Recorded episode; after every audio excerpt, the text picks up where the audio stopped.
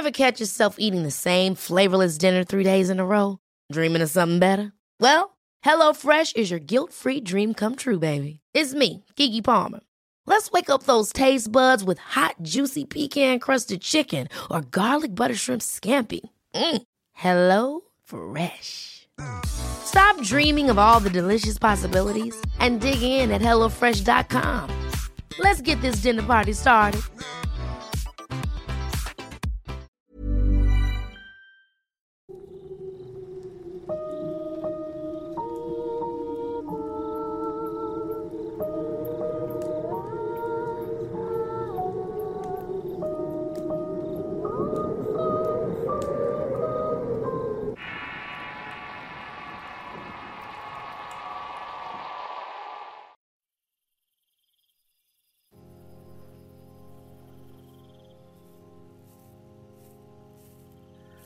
Hoy hablaré de un tema un tanto escabroso, sin embargo es uno de los más pedidos por los oyentes y es que el solo pensar que existan monstruos que traspasan la imaginación y que andan merodeando en diversas partes del mundo sin que nadie se entere, genera mucho interés y fascinación por conocerlos.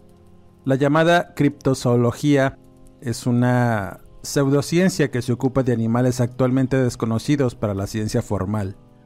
Este tipo de investigaciones ciertamente tiene más credibilidad que la mayoría de las otras pseudociencias, ya que, y a pesar de que su campo de investigación abarca especies fantásticas y místicas, existen otros estudios de miles de especies que aún no se han documentado.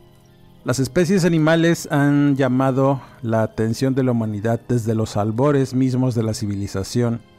Sin duda, el reino animal forma parte de la vida de la Tierra pero de igual forma nos acompañan en nuestros mitos, rituales y narraciones. Fue durante la Edad Media que se comenzó una clasificación formal de cada especie y todo animal llegó a tener un lugar y una función en el cosmos.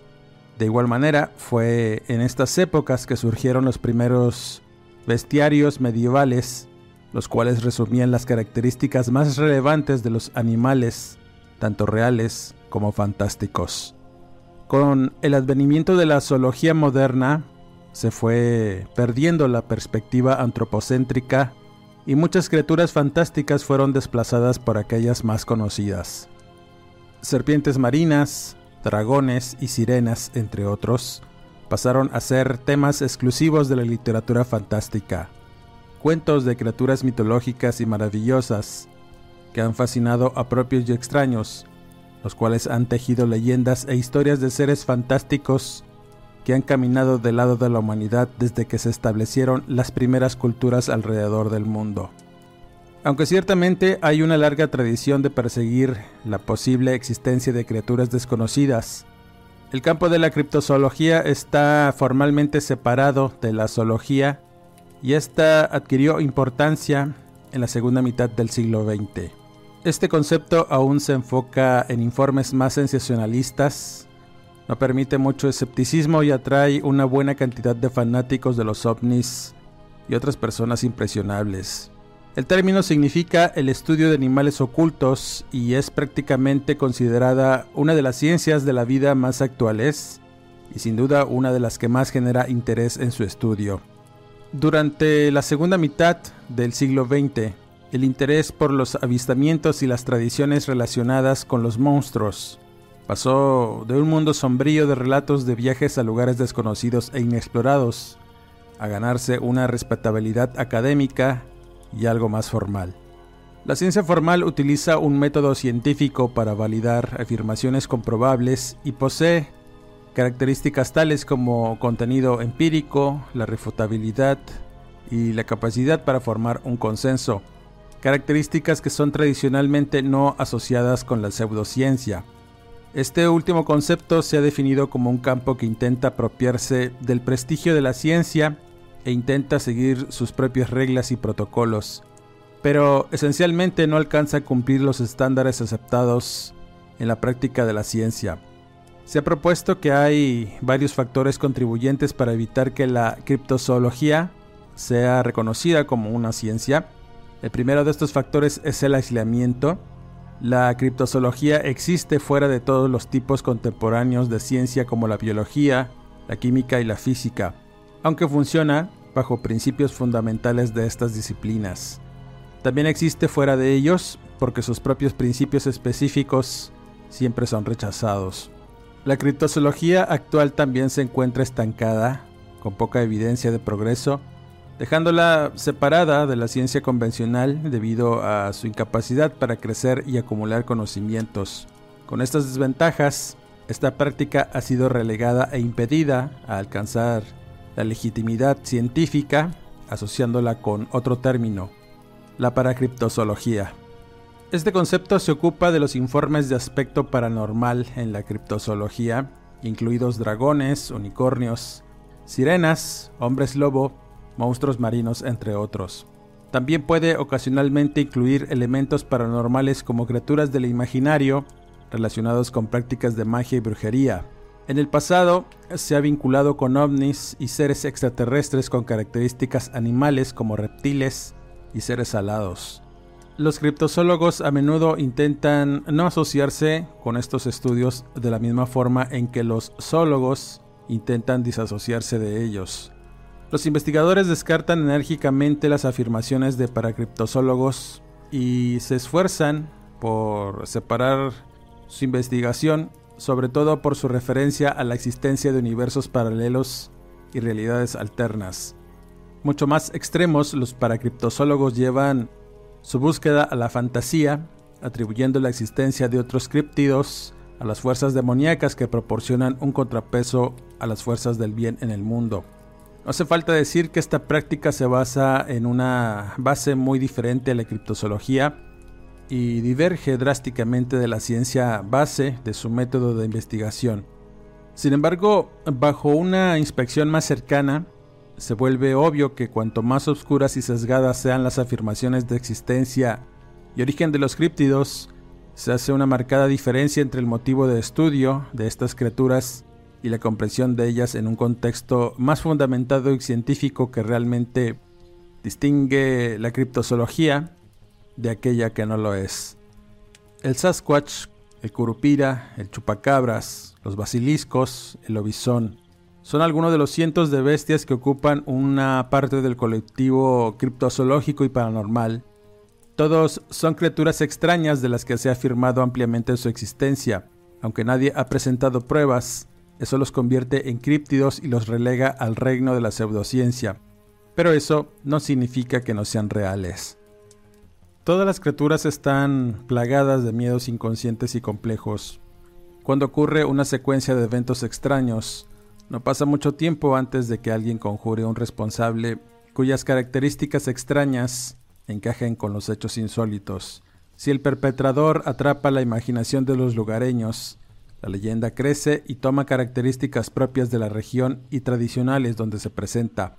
Su fama irá creciendo a lo largo del tiempo y el críptido vive y respira en las mentes de los que creen y de los que dicen que no.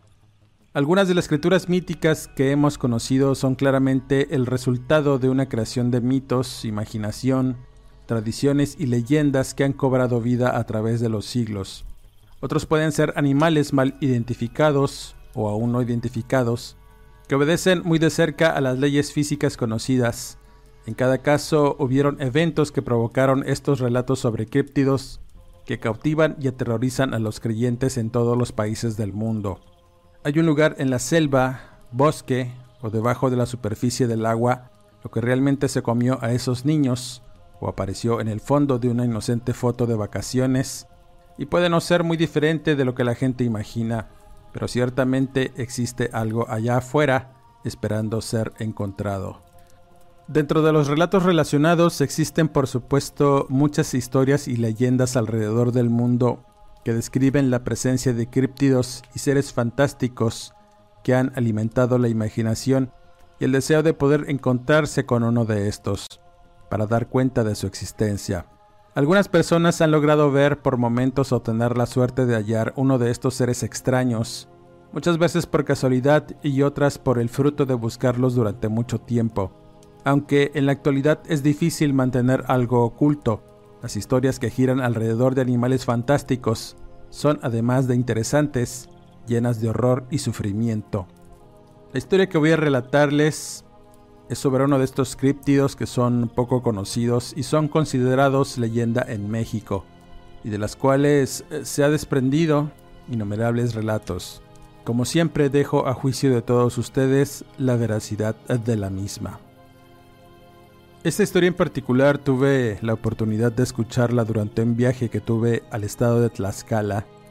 En aquella ocasión había ido a la boda de un amigo en un pueblo cercano a Jalostoc. Después de los festejos hubo una tornaboda en donde estuve conversando con varios ejidatarios acerca de diversos problemas y cuando tocó el turno las historias sobrenaturales, las brujas, los nahuales y los diablos surgieron entre fantásticas anécdotas que me dejaron con muchas dudas al respecto. Cuando tocó el turno a uno de los ejidatarios que casualmente era el abuelo de la novia, el hombre al que llamaré Nicandro nos platicó una peculiar historia de sucesos que en mi vida había escuchado, y era acerca de un críptido que hasta ese momento no sabía que lo era y le ocurrió siendo joven. Él pertenecía a una familia de varios hermanos y todos se dedicaban al campo, en haciendas pulqueras o labores de pastoreo. En uno de estos lugares conoció a Hilaria, mujer que sería su esposa. Ella era de extracto humilde, perteneciente a una familia igual de numerosa, y en su mayoría eran criadores de chivas y animales de corral que vendían en los tengues locales. La relación entre ambos fue provechosa, se conocieron obteniendo el permiso de sus padres para poder ser novios y casarse posteriormente. Querían empezar su propia familia. No obstante, el joven enamorado no quiso adelantarse sin tener nada que ofrecerle a su prometida, así que trabajó durante un buen tiempo hasta que juntó un patrimonio y pudieron casarse con todas las de la ley, comenzando una nueva vida en un pueblito cercano a Halostock. Con el tiempo prosperaron trabajando duro para poder salir adelante, apoyándose en lo que sabían. La mujer criando chivas y el hombre trabajando un terreno que le había heredado su abuelo. En ese lugar construyó una pequeña casa de material, precisamente el terreno que había pertenecido por generaciones a la familia de raíces tlaxcaltecas, y como eran fieles a sus tradiciones y costumbres, la tierra pasó a ser del primero que se matrimoniara, en este caso, Nicandro. Con el tiempo llegó la descendencia y tuvieron tres hijas. La última nació con diversos problemas respiratorios y de asma, porque continuamente era llevada con médicos y hierberos para que la ayudaran. Hilaria tampoco la pasó muy bien, ya que al ser un parto complicado, Tuvo que guardar cama durante varias semanas para recuperarse de diversos problemas. Los curanderos habían recomendado que la niña enferma se alimentara de leche materna. Debido a lo delicado de su salud debía agarrar fuerzas amamantando. La señora imposibilitada para poder hacerlo ya que sus pechos no daban leche por tantos medicamentos y remedios que tomaba. Tuvo que recurrir a una de sus hermanas que de igual forma estaba amamantando a un hijo recién nacido así que se puso de acuerdo con ella para que se acomodaran en su casa mientras su hermana se recuperaba. Nicandro contaba que a veces era bastante extraño ver a su cuñada alimentar a su propia hija, y más porque la llegó a encontrar dándole de comer a los dos niños al mismo tiempo, uno en cada pecho. A pesar de ello, con alegría notó que su bebé poco a poco tomaba un buen semblante, recuperando su salud y haciéndose más fuerte gracias a la leche materna de su cuñada. Con el paso de los días, comenzó a notar que aquella aparente salud y fortaleza que mostraba su hija empezó a decaer. De igual forma, su sobrina, su mujer y en especial su cuñada estaban enfermando continuamente y dormían durante casi todo el día, despertando solo para alimentar a los bebés y volverse a quedar dormidas. Esta situación también afectó a su mujer y su hija, las cuales permanecían dormidas mucho tiempo. Todas al despertar se notaban agotadas, pálidas y sin energía.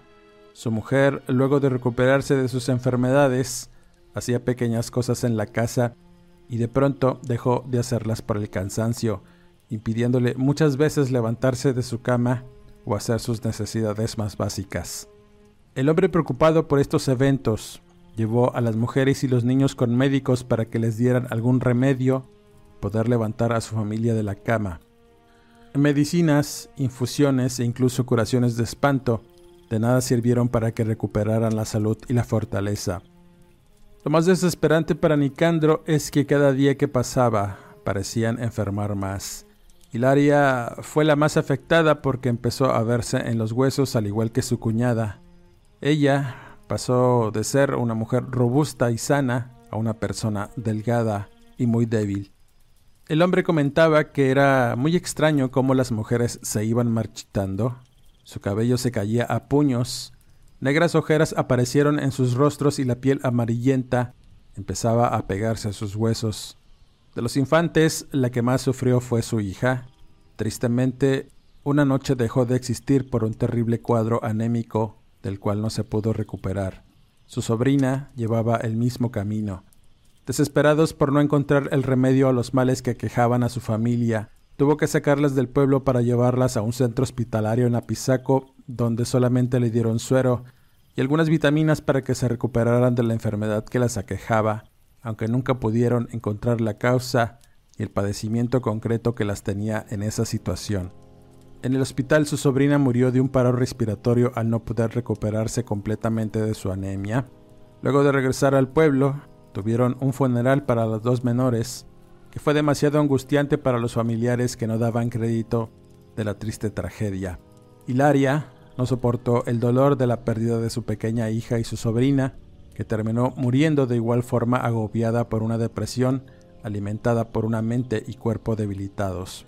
Nicandro tuvo que enterrarla junto a su hija fallecida días después de su funeral. La única que pudo recuperarse fue su cuñada, aunque no completamente, ya que su estado mental se deterioró tanto que continuamente tenía ataques epilépticos que la mantuvieron en cama durante mucho tiempo hasta que finalmente una tarde sucumbió ante estos ataques. Fueron cuatro difuntos los que hubo en la familia en muy corto tiempo, algo que descolocó a todos los familiares del señor. Nicandro se hundió en una fuerte depresión que lo arrojó al alcoholismo y a varios intentos de suicidio, los cuales no pudo llevar a cabo por el apoyo que tuvo de sus hermanos. Aún quedaban dos de sus hijas y por ellas logró salir adelante, quedando atrás la situación de las muertes de sus familiares con el paso de los años. Con el tiempo, el hombre prosperó al igual que sus hijas. Ambas hicieron sus propias vidas. Carmela, la mayor, Continuó el legado familiar de criar chivas con las que tuvo un próspero negocio de barbacoa. La otra joven emigró a los Estados Unidos donde hizo su vida del otro lado, aunque nunca dejó de ver por su hermana y su padre, el cual vivía en la casa que construyó en el terreno y la había ampliado. Siempre lo acompañó el recuerdo de su mujer y su hija fallecida, pero además nunca pudo olvidar la tragedia que afectó a su familia de manera inexplicable debido a que nunca encontraron realmente la razón de sus muertes. Sus cuerpos simplemente se fueron secando, perdiendo la vida poco a poco y cada día hasta que la muerte se las llevó. Esta situación hizo que viviera todo el tiempo amargado, con muchas preguntas sin respuesta. Sin embargo, estas llegaron con el paso de los años y de una manera increíble. Hey, I'm Ryan Reynolds. At Mint Mobile, we like to do the opposite of what Big Wireless does. They charge you a lot, we charge you a little. So naturally, when they announced they'd be raising their prices due to inflation, we decided to deflate our prices due to not hating you. That's right. We're cutting the price of Mint Unlimited from $30 a month to just $15 a month. Give it a try at mintmobile.com slash switch. $45 upfront for three months plus taxes and fees. Promo for new customers for limited time. Unlimited more than 40 gigabytes per month. Slows. Full terms at mintmobile.com. Ever catch yourself eating the same flavorless dinner three days in a row? Dreaming of something better? Well, HelloFresh is your guilt-free dream come true, baby. It's me, Kiki Palmer. Let's wake up those taste buds with hot, juicy pecan-crusted chicken or garlic butter shrimp scampi. Mm. Hello Fresh. Stop dreaming of all the delicious possibilities and dig in at HelloFresh.com. Let's get this dinner party started.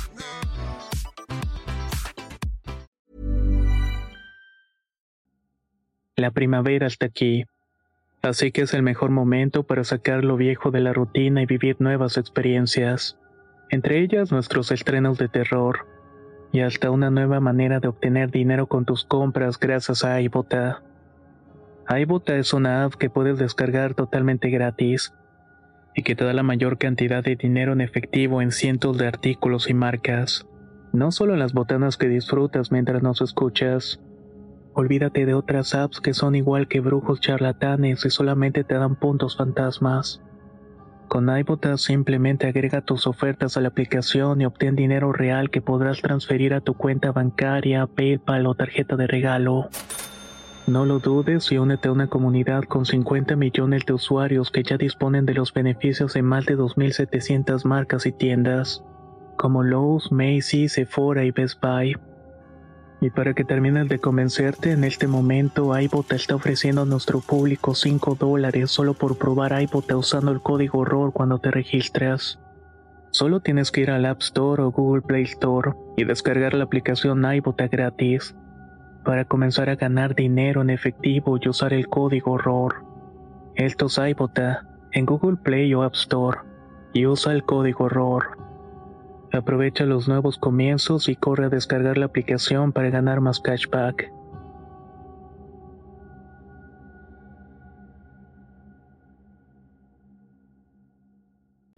Carmela se casó con un ingeniero agrónomo que trabajaba en la zona y lo conoció al llevar comida para un grupo de trabajadores en donde el hombre quedó enamorado de ella.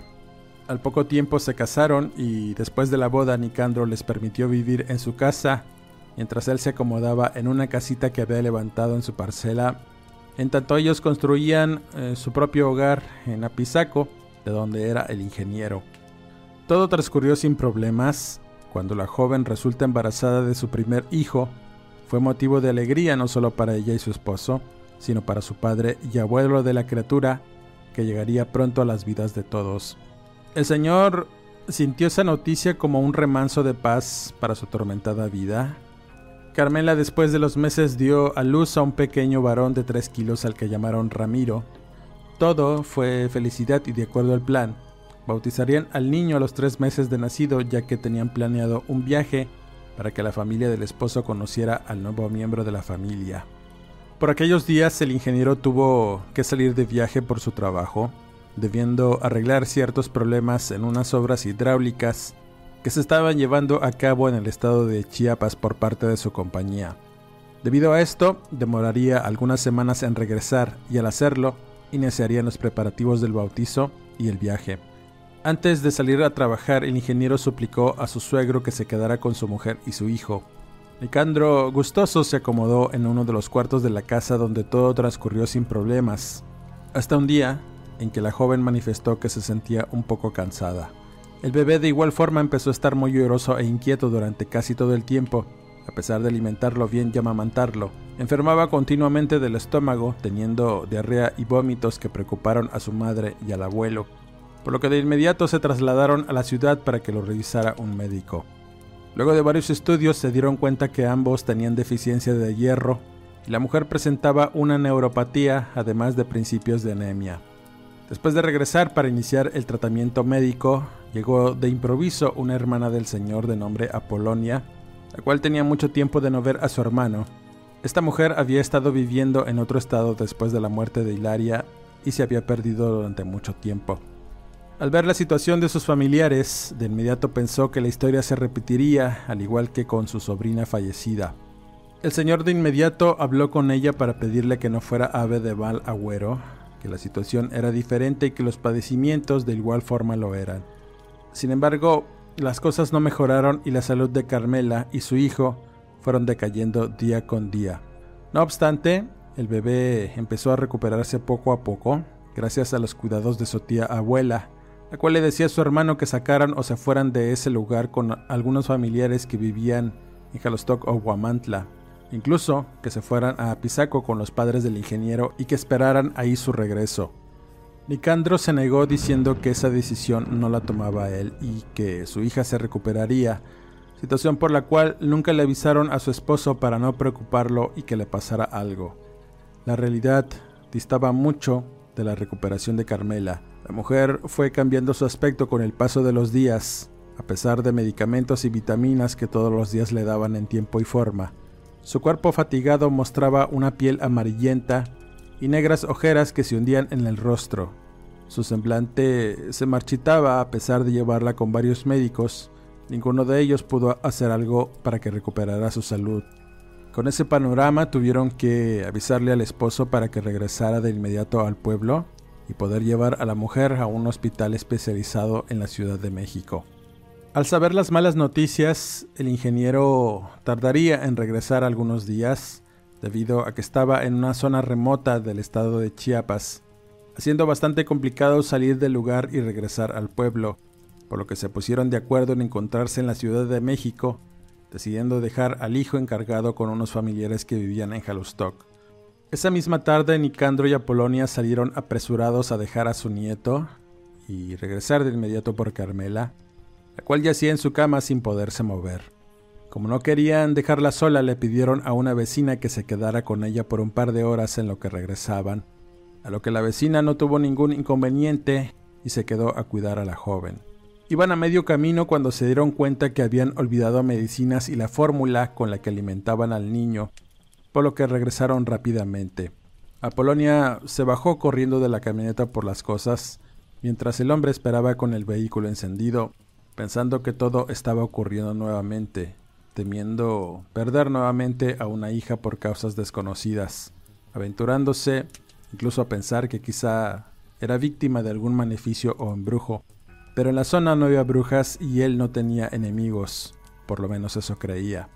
Sintió que el momento se hizo eterno y escuchó los alaridos de horror de Apolonia, gritos que de inmediato lo hicieron bajar de la camioneta para correr en su auxilio.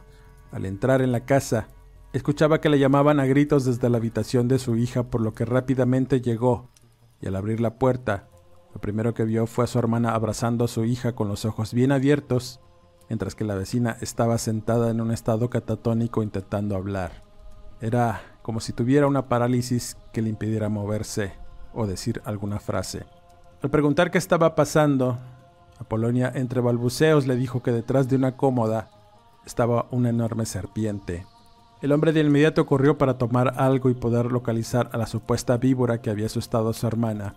Luego de buscarla no pudo encontrarla a pesar de mover muebles, abrir cajones y revisar todo.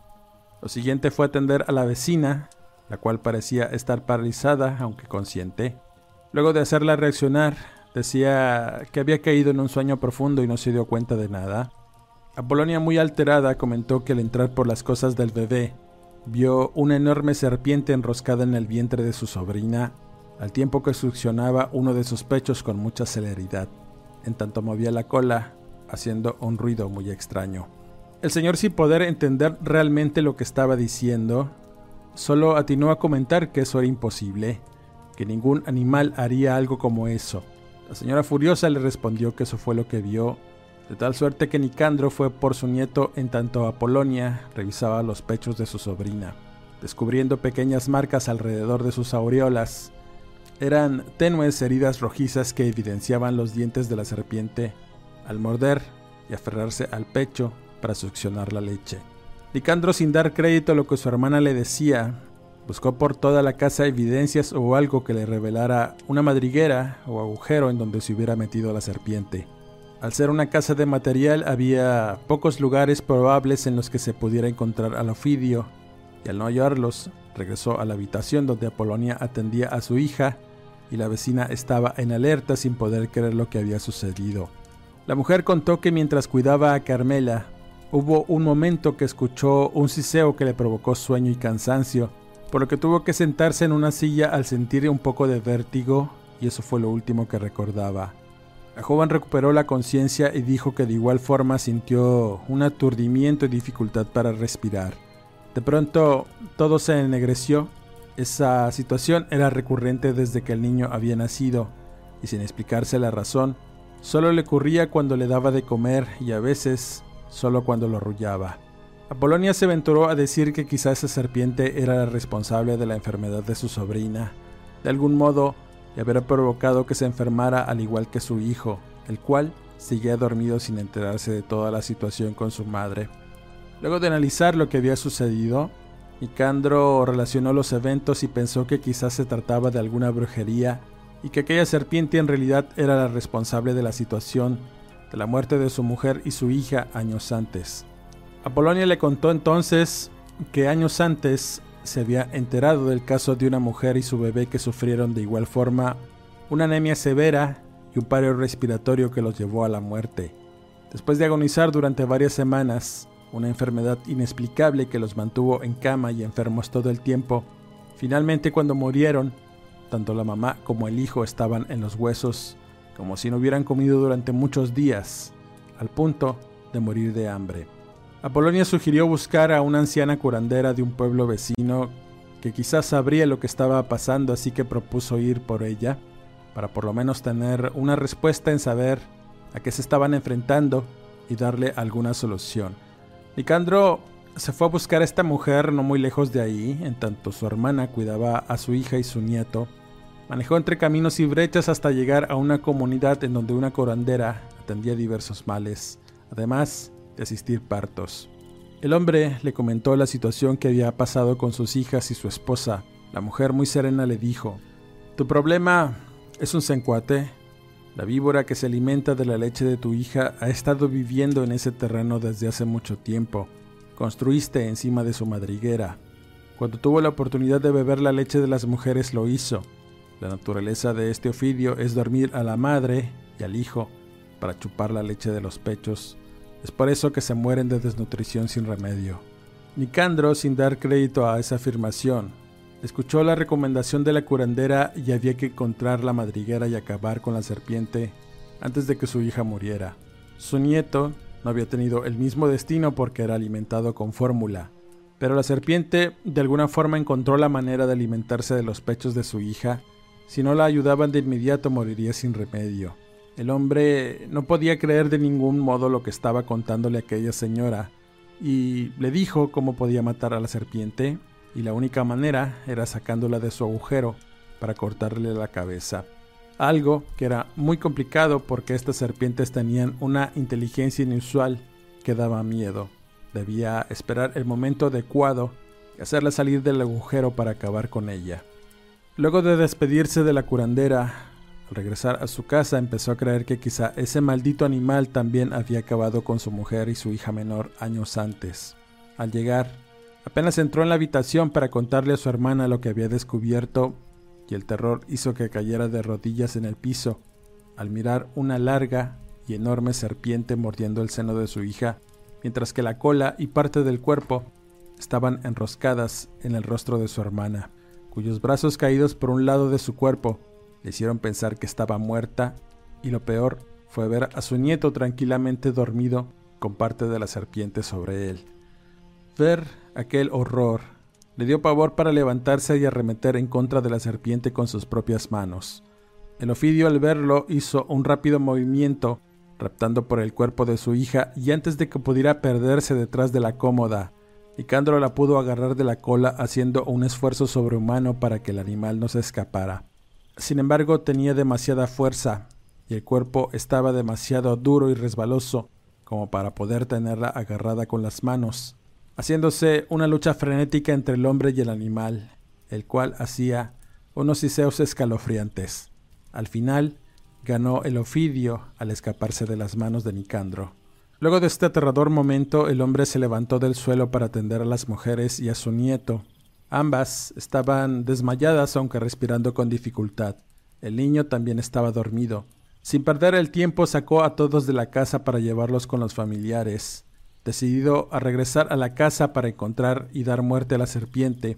Por supuesto los familiares quisieron ayudarle, por lo que regresó con un par de sobrinos, los cuales se armaron con machetes afilados y asadones. Al llegar, no sabían por dónde empezar, así que buscaron alguna abertura o agujero de madriguera encontrando una abertura que apenas se alcanzaba a distinguir entre la losa. Nicandro, poseído por la cólera y un deseo de venganza, decidió que iba a romper el piso, cavar hasta llegar a la madriguera de la serpiente. Sacaron los muebles de la habitación y poco a poco comenzaron a cavar, juntando tierra y escombros en medio del cuarto. Casi a la medianoche habían cavado un profundo agujero, sin realmente encontrar nada, habían perdido el rastro y tenían duda en que el animal estuviera ahí metido. En cierto momento se detuvieron a descansar.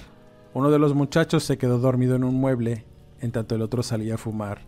Nicandro recorrió la casa buscando otro agujero y de pronto los gritos frenéticos de su sobrino pidiendo ayuda los hicieron salir a ayudarlo. Estando fuera se dieron cuenta que el ofidio tenía enroscada la pierna y el brazo del joven mientras lo mordía. El momento fue pavoroso, no solo por la situación de ver a la víbora atacando al sobrino, sino por la manera en que un animal en plena conciencia sabía cómo hacerlo, moviéndose de una manera imposible a través del cuerpo del muchacho, el cual se revolcaba de dolor producido por la mordida venenosa del animal. En un acto desesperado rodearon al joven, pero no querían asestarle un machetazo porque estaba enredado alrededor de las extremidades. En tanto la serpiente parecía observarlos con unos ojos amarillentos, esperando el momento adecuado para desenroscarse y huir hacia la oscuridad para perderse de vista de los hombres. Nicandro, sin pensarlo mucho y arriesgándolo todo, tomó un bidón y arrojó un poco de diésel al animal para después prenderle fuego. Se hizo el caos las llamaradas envolvieron el cuerpo del animal haciendo que se desenroscara de inmediato, silbando de agonía y mientras trataba de huir. El hombre y su sobrino empezaron a asestarle machetazos. El cuerpo de la serpiente era tan duro que a pesar de darle con mucha fuerza, la hoja del machete simplemente no atravesaba el cuerpo. De tal suerte que el joven tuvo la idea de arrojarle una roca en la cabeza para aprisionarla y verterle más diésel para que ardiera. El animal tardó varios minutos en arder y que el fuego la consumiera entre siseos y silbidos que daban cuenta del sufrimiento y la agonía del animal. En el proceso, el joven que fue mordido estaba muy mal. Aunque no se quemó, debido a la mordedura de la serpiente, su brazo y cuerpo comenzaron a hincharse y tenía varias mordidas que se estaban poniendo negras. Presurosos, lo subieron a la camioneta y manejaron durante varios minutos pudiendo llegar a un centro médico no muy lejos de ahí, en donde atendieron al joven por las mordeduras. Desafortunadamente, perdió el brazo debido al veneno que destruyó los tejidos y estuvo durante muchos días luchando por su vida hasta que finalmente lo consiguió. Luego de ese evento, la familia no daba crédito a las historias que contaban el hombre y su sobrino diciendo que en realidad lo que había matado a su hijo y su esposa había sido el sencuate que quizá vivió durante mucho tiempo en aquel terreno donde se le ocurrió levantar su casa. Carmela pudo recuperarse con el tiempo, aunque no completamente, teniendo muchos problemas de salud. El esposo de la joven, al enterarse de la increíble historia, decidió llevarse a su mujer y su hijo del pueblo, y Candro se dio a la tarea de buscar más serpientes en aquel terreno, encontrando algunas pero no de gran tamaño ni con las características o la inteligencia que tenía el sencuate. Yo me quedé en silencio durante todo el tiempo, escuchando la fantástica historia y los demás parecían familiarizados con ella, puesto que eran familiares del señor Nicandro. Apenas iba a preguntarle ciertas cosas cuando apareció el sobrino al que le habían amputado el brazo. Me mostró las cicatrices de las mordeduras que recibió, no solo en el brazo sino en las piernas y la espalda, dejando unas cicatrices marcadas y profundas, como si el veneno de la serpiente hubiera disuelto la carne alrededor de la mordida. Todas esas horrendas evidencias confirmaron la historia de su tío acerca de su lucha con aquella serpiente a lo que los lugareños le llamaban el sencuate. Después de esta historia empecé a tener conocimiento sobre estos animales extraños que forman parte de las leyendas y el folclore mexicano teniendo la oportunidad de conocer otras historias, dejando evidencia de que estos seres realmente existen, aunque quizá los llegamos a comprender realmente. Con esta historia cierro este podcast. Agradezco como siempre que me hayas escuchado y que compartas este material si es de tu agrado. Suscríbete al canal de Relatos de Horror, activa las alertas, regálanos tu pulgar arriba, eso nos ayuda a seguir extrayendo el mejor material y las mejores historias. Si te gusta la lectura, Búscame en redes sociales como Eduardo.